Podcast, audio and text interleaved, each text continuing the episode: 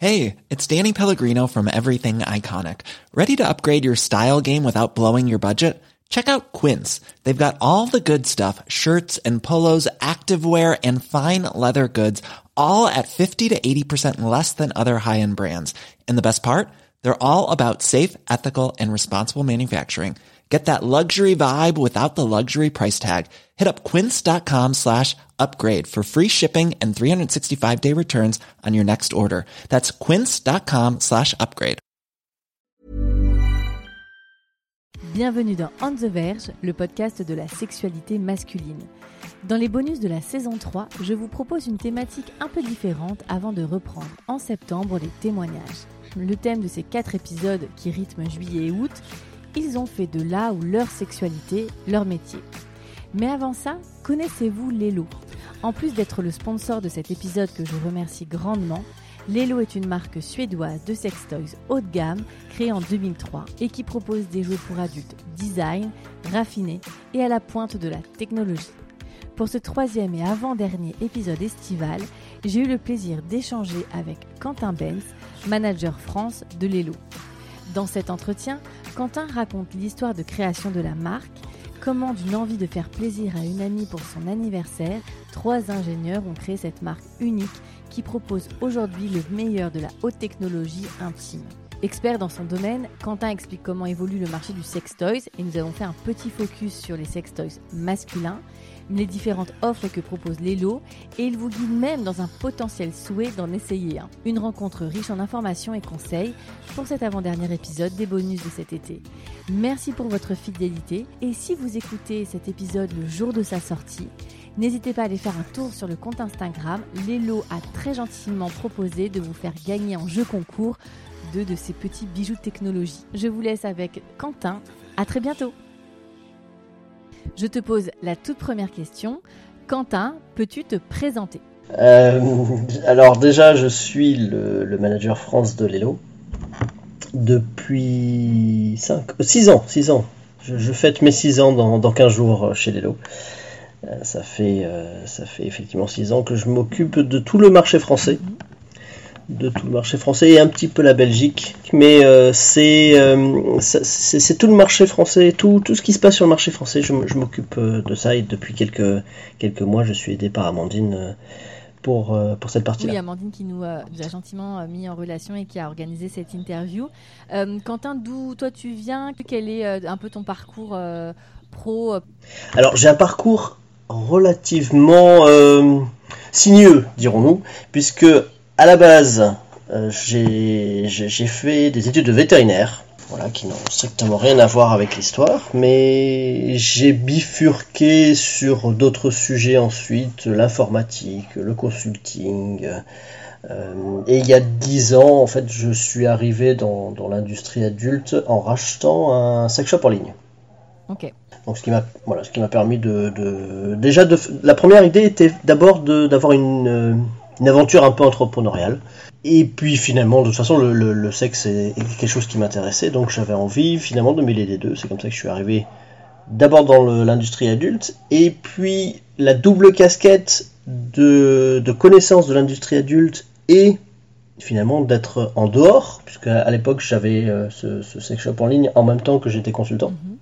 a beaucoup plu à Lelo. Justement, ils avaient besoin de quelqu'un qui avait une ouverture sur le reste du monde et qui n'était pas, pas focalisé uniquement sur les, sur les, sur les sex shops, euh, etc. Il y avait cette polyvalence aussi euh, sur la gestion de plusieurs euh, domaines dans cette, cette industrie-là, j'imagine. Exactement. finalement, mon, mon, parcours atypique était le, était le, le, le meilleur à ce moment-là, en tout cas pour, pour les gens. Ok. Justement, c'est quelle est l'histoire euh, autour de Lelo Est-ce que tu peux nous raconter un petit peu quelles sont les valeurs est... Parce que c'est une marque euh, suédoise.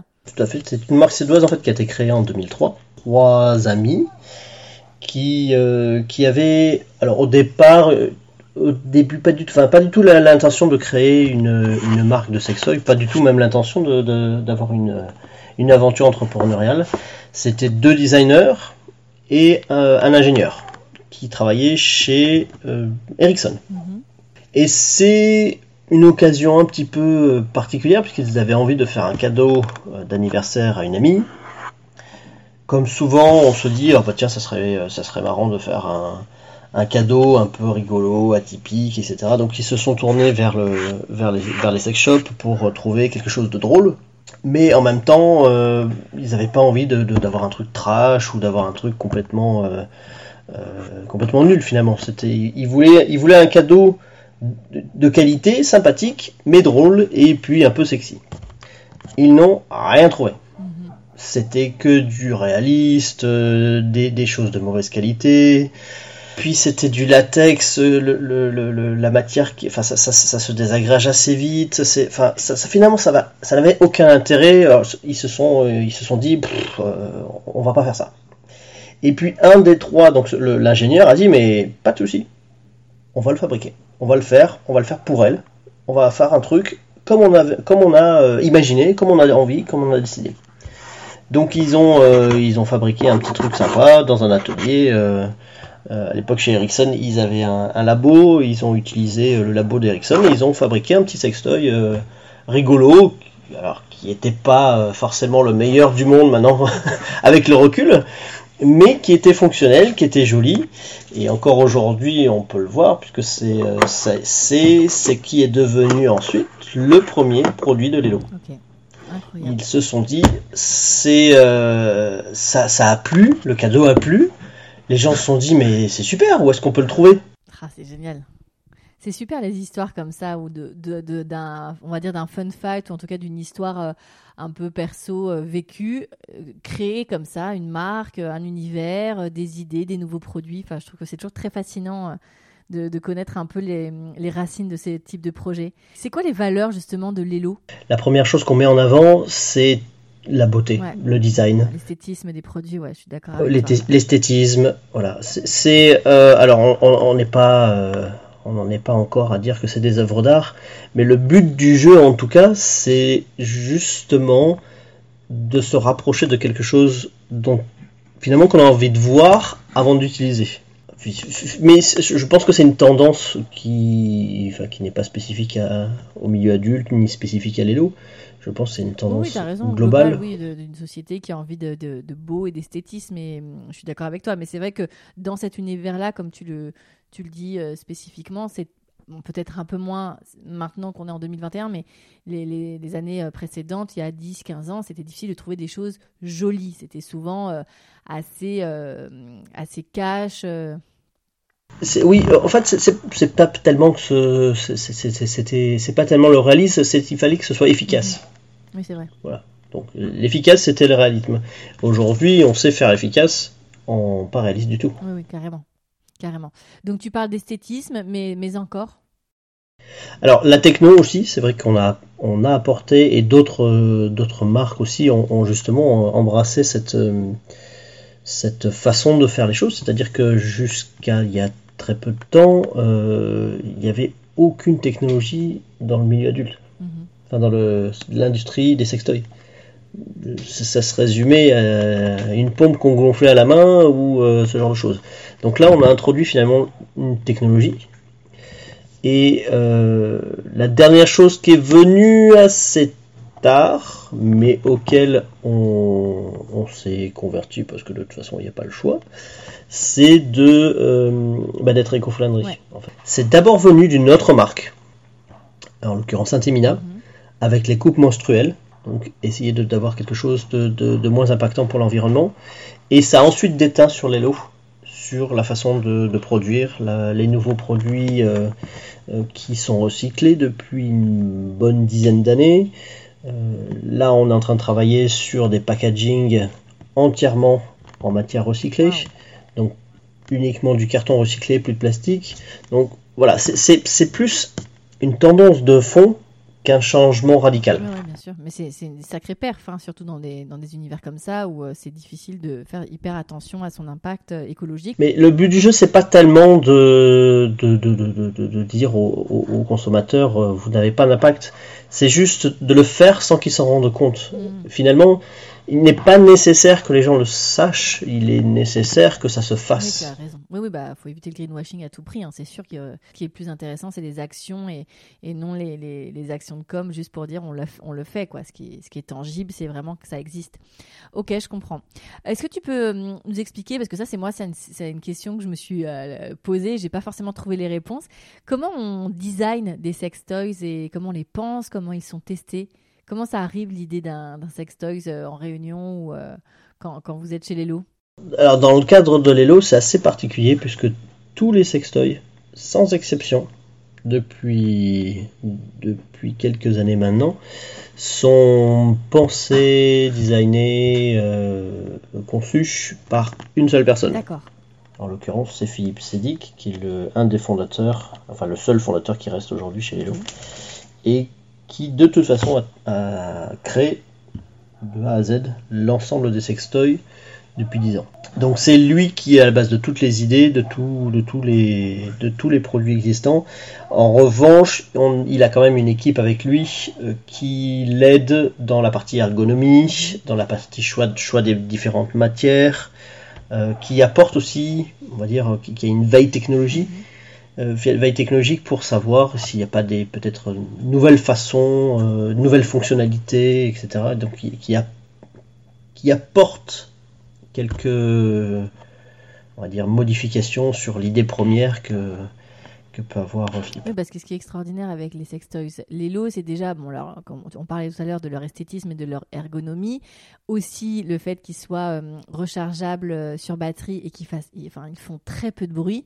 C'est quand même plutôt euh, agréable d'avoir cette discrétion-là, euh, que ce soit tout seul euh, ou avec un partenaire. C'est c'est ça qui est assez dingue. T'as pas le gros bruit, tu sais, de la machine à laver là derrière qui casse un peu tout. Oui, Et puis après, il y a leur, effectivement leur ergonomie. Alors voilà, je, je te parlerai de, des sextoys féminins, mais j'imagine aussi, et on en parlera un peu plus tard, des sextoys masculins, qui sont très pensés, très réfléchis, très délicats. Enfin voilà, ils ont, ils ont vraiment une, une- une signature de design très particulière.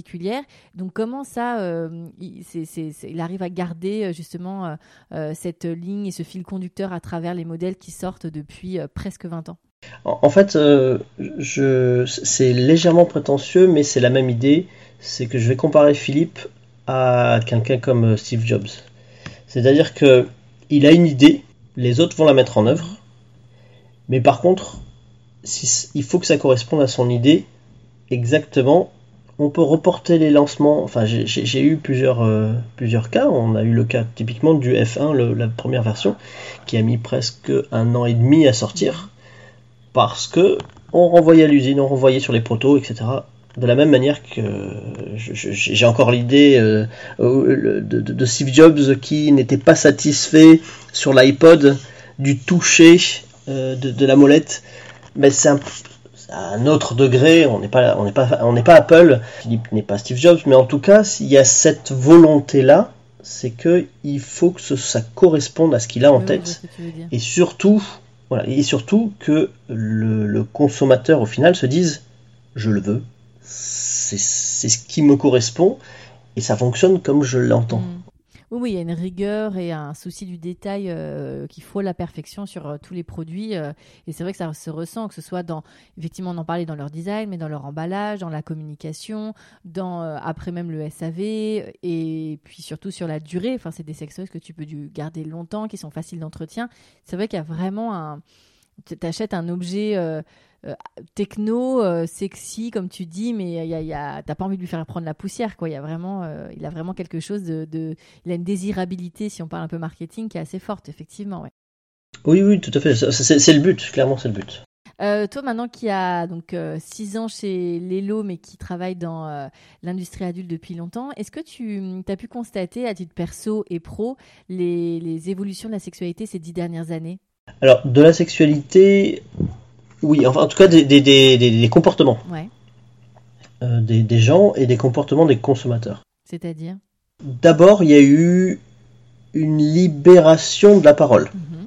on, on en parlait avec ses amis, mais rarement à des inconnus qu'on croisait dans la rue ou dans une soirée euh, a- auquel on n'avait jamais parlé. Et aujourd'hui, c'est un petit peu plus facile. Alors je dis pas que tout le monde le fait et que ça a complètement changé, Mais en tout cas, quand j'allais dans une soirée en 2004 et quand je vais à une soirée dans 2021, euh, finalement, parler de sextoy, parler de sexe, parler de cul, etc., ben, c'est moins difficile.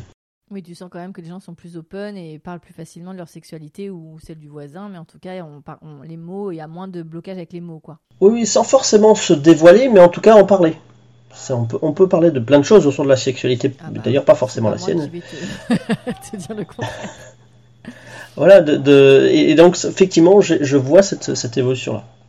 La deuxième chose, c'est sur la partie, on va dire, purement notre marché, sur les sextoys.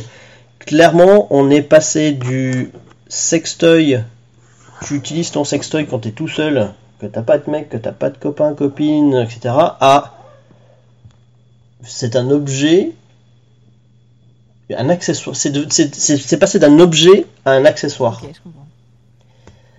Et finalement, cet accessoire, on peut l'utiliser dans plein de cas.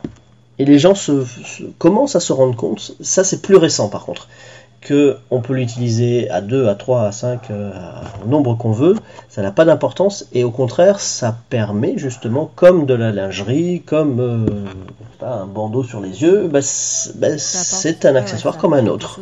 Voilà, euh, exactement. Ok, donc un peu plus de libération et de on va de prise de conscience, euh, finalement.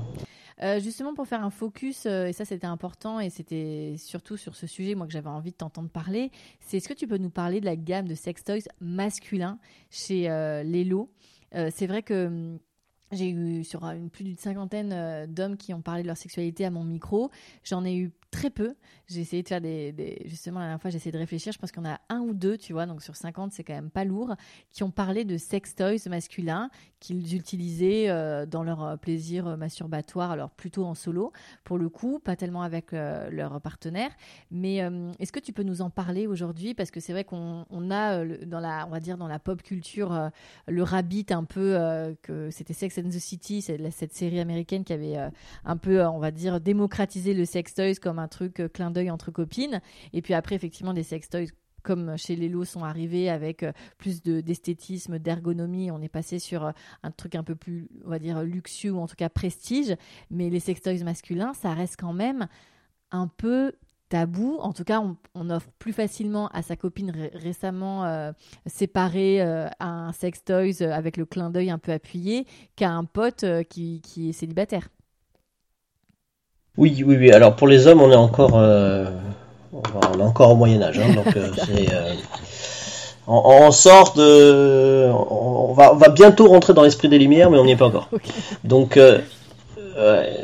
pour les hommes, il faut déjà dire que les sextoys, enfin en tout cas la, gamme ou comment dire l'étendue du type de sextoy est quand même plus restreint que pour les femmes. Mais vous avez des trucs super. Je suis allée visiter le site, c'est incroyable. Euh, alors, aujourd'hui, finalement, il y a trois grandes catégories pour les hommes. depuis le F1, on est présent sur les trois. Euh, c'est tout ce qui est cockring. Mhm.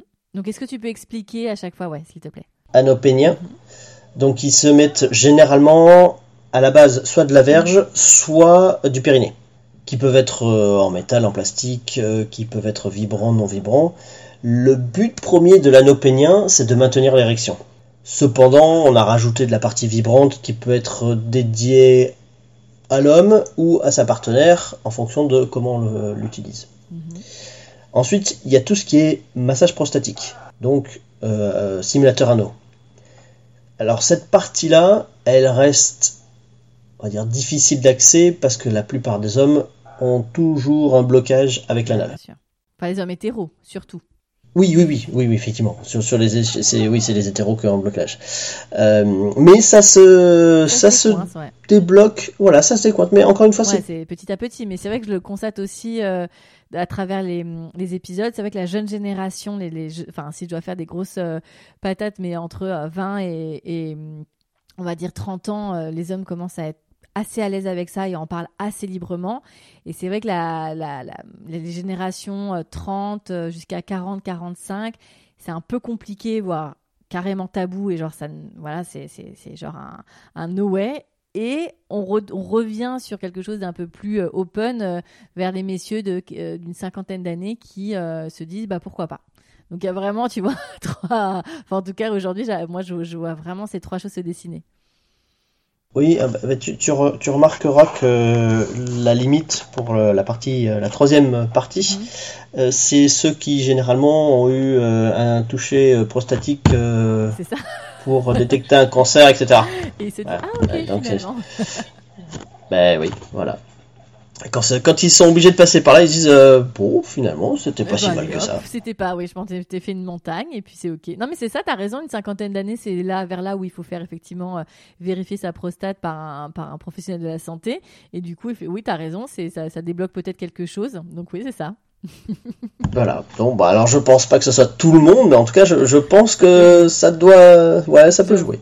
Donc, tu as effectivement donc les coquerines dont tu parlais, ensuite euh, les. Euh, donc la partie massage prostatique et la troisième partie, c'est tout ce qui est masturbateur. Ouais.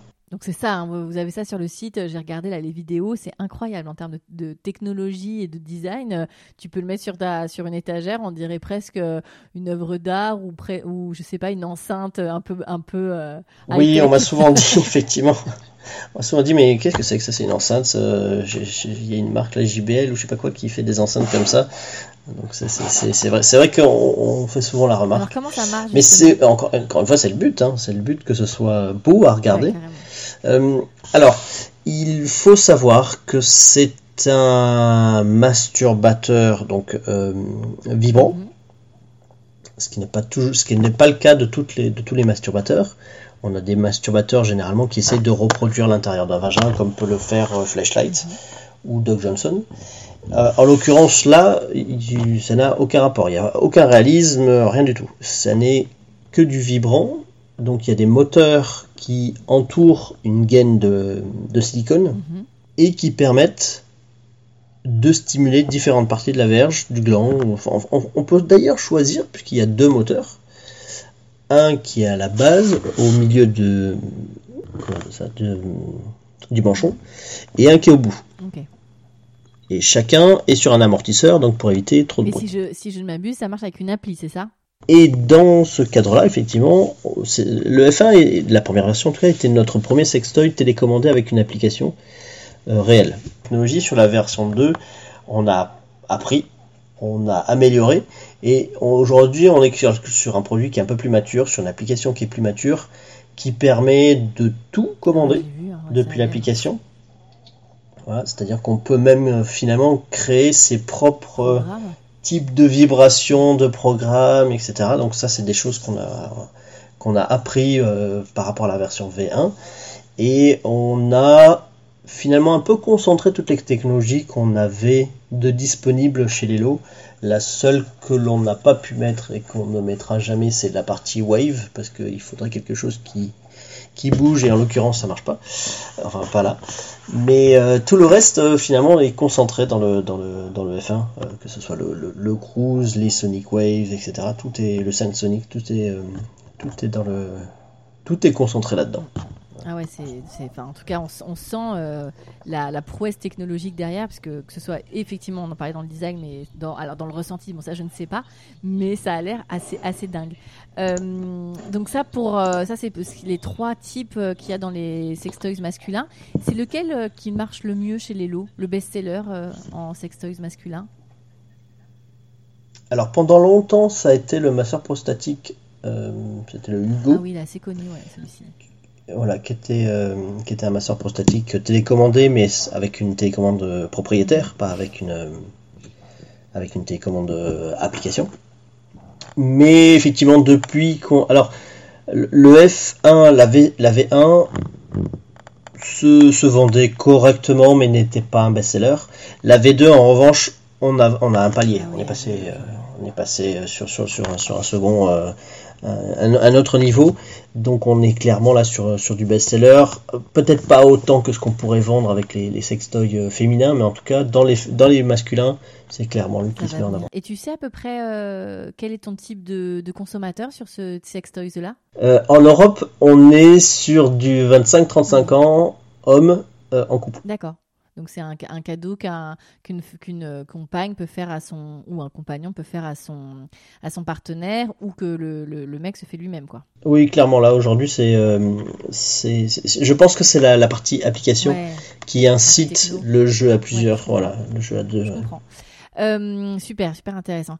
Quels sont les, les freins, toi, que, que les loups rencontrent justement sur les sujets de sextoys masculins? Parce que je me posais la question et on en parlait un petit peu avec. Euh, Amandine, euh, quand on avait pris contact, c'est intéressant de, voir comment vous, vous arrivez à, justement passer un peu au-dessus en proposant des produits très design, très techno, euh, avec euh, quelque chose d'assez décomplexé tout en restant euh, plutôt discret. Qu'est-ce que toi, tu arrives à voir en tant que, manager sur, la France, le, les, freins que vous rencontrez sur les sextoys masculins et sur leur appropriation des consommateurs? Alors, comme je te disais, on, sort à peine du Moyen Âge parce que finalement, je me rends compte que pour les hommes, autant ça, commence à rentrer qu'une femme peut utiliser un sextoy avec son compagnon, peut, utiliser un sextoy déjà, et ensuite peut l'utiliser seul ou avec son compagnon, ou sa compagne d'ailleurs. Euh, par contre, pour les hommes, c'est extrêmement difficile de sortir du c'est pour moi tout seul. Et, et si j'ai un, si un sextoy, c'est que c'est la misère sexuelle. Oui, c'est ça. Il y a toujours ce truc de performance euh, chez les mecs et de peur de. Euh, ouais, je comprends.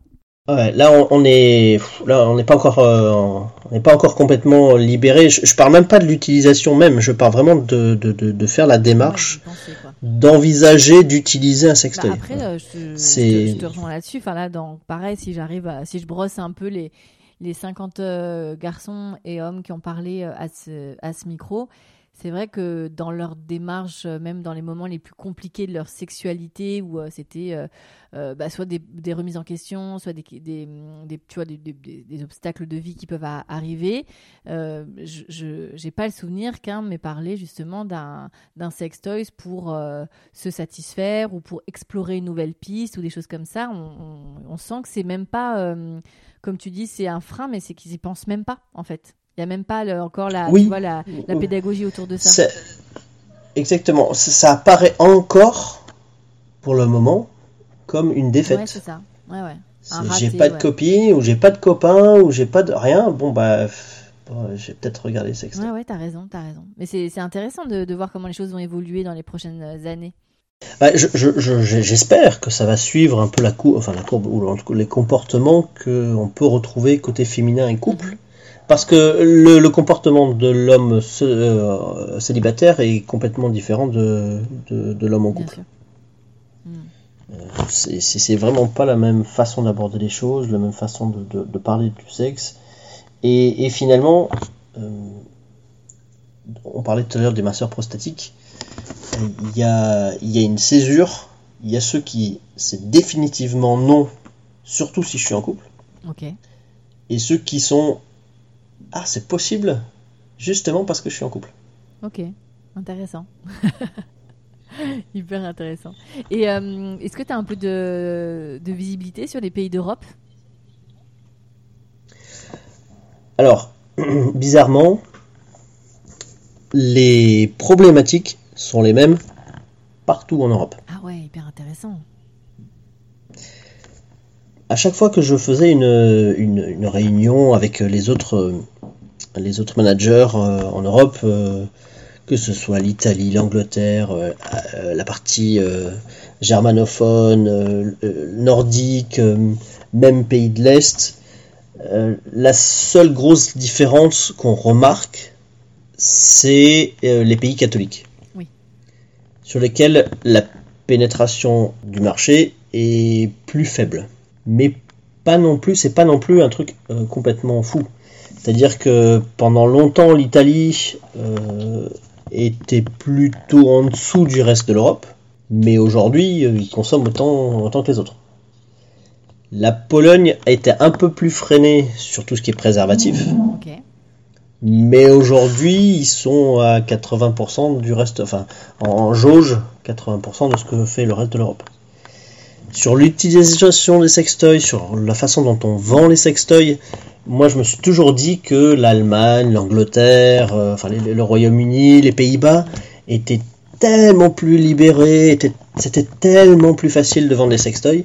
Et en fait, quand je discute avec les managers du Royaume-Uni, enfin Royaume-Uni-Irlande ou germanophone, eux pensent l'inverse, c'est-à-dire que ça doit être tellement plus facile de faire ça en France. Euh, et en fait, on se rend compte que c'est, on a tous les mêmes problématiques, que c'est pas si facile que ça, que les gens qui qu'on pense libérer ne le sont pas tant que ça que ben, c'est vrai que c'est ce que tu dis moi j'aurais tendance un peu facilement à me dire que les pays euh, bah, de l'est justement euh, l'Allemagne euh, les pays nordiques j'ai l'impression en tout cas que les rapports hommes-femmes sont plus libérés sont plus simples mais tu pas forcément. Donc c'est marrant ouais effectivement on a ben, des idées préconçues pas forcément.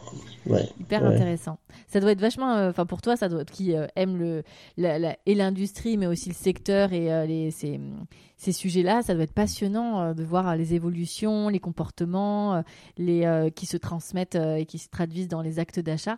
Ça doit être assez, ouais, assez enrichissant de, vivre ça quotidiennement.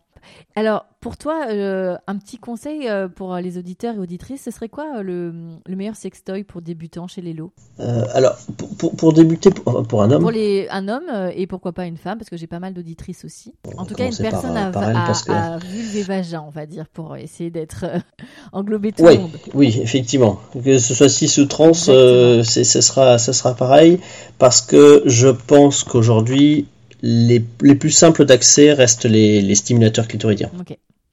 Parce qu'il y en a de toutes les formes, de toutes les tailles, de toutes les, de tous les, euh, de toutes les puissances. Mhm. Et parce que mine de rien, d'ailleurs c'est plus, plus d'abord c'est plus accessible et ensuite c'est plus facile de jouer avec son partenaire. Oui c'est vrai. Euh, tout ce qui est stimulation vaginale, ça peut être très intense, très drôle, etc. Mais déjà, il faut se connaître, il faut connaître un petit peu plus son corps, il faut que son partenaire aussi se connaisse un peu, un peu mieux le, corps des femmes et le corps de sa partenaire. Donc, je préconise plutôt les stimulateurs clitoriens. Il y a une référence à donner Un nom? Bah, chez, chez, euh, chez ça va être le sauna. Euh, voilà. Donc, c'est facile d'accès, ça fonctionne très bien. Valeur sûre, quoi. Voilà, c'est une valeur, exactement, c'est une valeur sûre. ok, et quand on possède un pénis euh, Alors là, on, bah, on revient au même principe de tout à l'heure où c'est assez difficile d'accès pour le. Enfin, pas, pas difficile d'accès. Euh, difficile de sauter le pas pour les hommes. Mhm. Moi, je, je préconise deux choses. Soit on n'y connaît rien, mais on n'est pas complètement fermé c'est d'essayer, par exemple chez, chez les lots, c'est le Billy. C'est un, c'est un stimulateur anal qui est, euh, j'allais dire, unisexe. C'est-à-dire que ça peut fonctionner pour les femmes, pour les hommes. Et finalement, il est suffisamment petit pour que ça passe partout et suffisamment grand pour que ça stimule la prostate. Donc finalement, c'est, on peut même se dire, euh, je l'offre pour ma copine, mais je pourrais peut-être l'utiliser moi aussi. C'est, euh, ça, c'est euh, genre, il y, a des gens qui partagent des fringues et puis tu peux partager ton sextoy, quoi. Ah, le Billy. Donc ça, c'est pas, pas un problème. Donc le Billy, ça c'est plutôt pas mal. Après, pour ceux qui sont complètement réfractaires au stimulateur prostatique ou qui se disent, je vais pas prendre un masturbateur parce que sinon, ça veut dire que je suis tombé tellement bas que voilà commencer par euh, tout ce qui est cockring. Mhm. Euh, chez nous, c'est le Thor, le Thor 2 qui est vibrant, voilà. Euh, il en existe de tous les types, de toutes les formes, etc. Et ça peut être une première étape, déjà pour se rendre compte que c'est pas si, pas si mal que ça d'utiliser des sextoys masculins. Ok, super. Trop bien. Et donc ma dernière question, Quentin, qu'est-ce que tu pourrais donner toi comme conseil pour une sexualité épanouie? Ah, d'être curieux. J'adore. Il faut être curieux, faut. Euh, finalement, c'est comme tout dans la vie, c'est que si tu, tu, pars avec des, idées préconçues, avec des, euh, avec des barrières à, déjà à l'entrée, tu iras pas loin. Bon. Tu peux avoir des barrières, mais tu peux te dire, ah, je peux toujours regarder ce qui se passe derrière. Je suis pas obligé d'y aller, je suis pas obligé de, de le faire, mais au moins regarder. Ouais. Au moins s'intéresser. Donc être curieux. Et c'est généralement parce qu'on voilà, c'est généralement parce qu'on s'intéresse qu'on va trouver des informations, des solutions, des pratiques, etc. Et qu'on va forcément trouver quelque chose qui va, nous convenir ou qu'on aura envie d'essayer. Super. Bah, merci beaucoup en tout cas pour euh, ces réponses euh, et euh, toutes ces informations hyper intéressantes sur les lots. je te laisse conclure par un petit mot de la fin. Généralement, mes invités concluent leurs entretiens par un petit mot de la fin qui s'adresse aux auditeurs et auditrices. Donc là, tu parles effectivement de, curiosité, mais qu'est-ce que tu pourrais leur, dire? De, vivre en fait comme ils en ont envie. Parce que, outre la curiosité, ça c'est une, une démarche active, dans une démarche plus passive, c'est de, de, faire comme ils ont envie, de pas se laisser déborder par euh, le reste du monde, et plutôt se concentrer sur ce que eux ont envie, elles ont envie, et, on sera tellement plus heureux sur ce, au moins sur la sexualité, ça sera déjà pas mal. Bah, merci infiniment euh, Quentin pour euh, toutes ces informations. C'était hyper intéressant. Et on, va dire longue vie à l'élo. Et on espère vraiment, vraiment que les hommes vont un peu se décoincer sur le sujet ça va venir, ça va venir. je, n'en doute pas. Merci beaucoup. Merci à toi. Merci infiniment pour votre écoute et merci évidemment à Quentin, mais aussi à Amandine pour cette mise en relation. Euh, j'espère que vous avez passé un bon moment. Il vous reste encore euh, un épisode des bonus estivaux de cet été. Ce sera avec Jamal, qui est escorte et acteur gay. Je vous dis à très bientôt dans un nouvel épisode de On the Verge.